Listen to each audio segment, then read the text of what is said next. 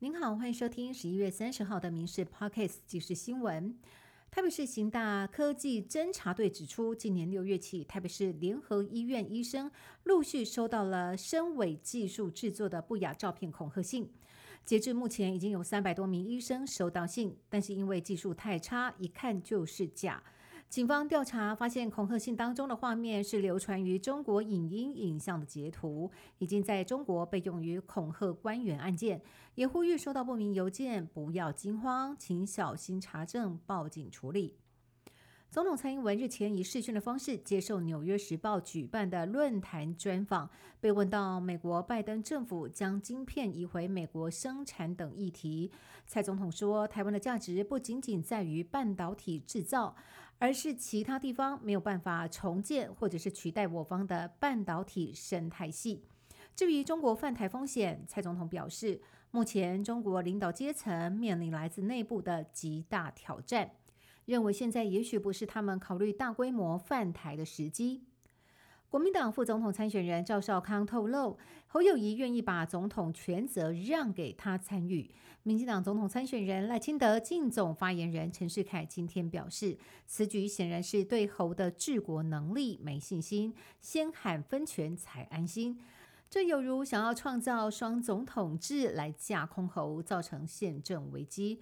对于这样的组合，到底是会让国家进步，还是更加分裂？相信国人自有判断。台湾民众党总统参选人柯文哲的副手吴欣盈遭质疑，还有美国国籍。资深媒体人黄伟汉在昨天表示，怎么会派一个可能有双重国籍的人当副手？真的是比扯铃还扯。柯文哲竞选办公室发言人戴玉文今天表示，退选阴谋论完全是子虚乌有。呼吁谣言止于智者。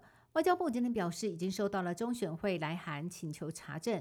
巡例将会电请驻外管处查询驻在国协助查证，如果有结果，将会转至中选会。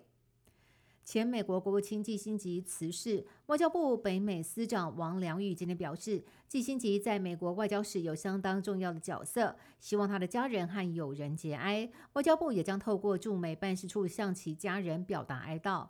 季辛吉是一九七零年代布化美中关系的地缘战略推手，他今年五月二十七号届满百岁。《华尔街日报》今年五月二十六号曾经刊出他的专访，其中针对台湾问题，季新吉以无解形容。他认为，除了交给时间之外，别无他途。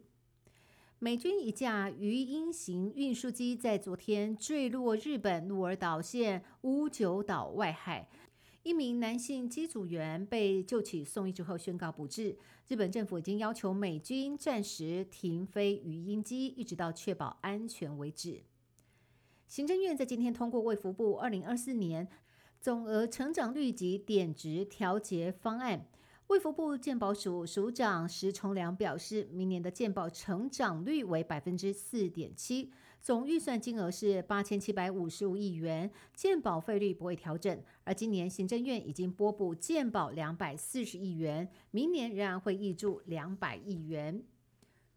中国近期呼吸道感染疾病爆发引起关注，卫福部疾管署副署长罗义军在今天表示，台湾的梅将军肺炎处于低度流行的情形，而且成人以及儿童药物都没有短缺的疑虑。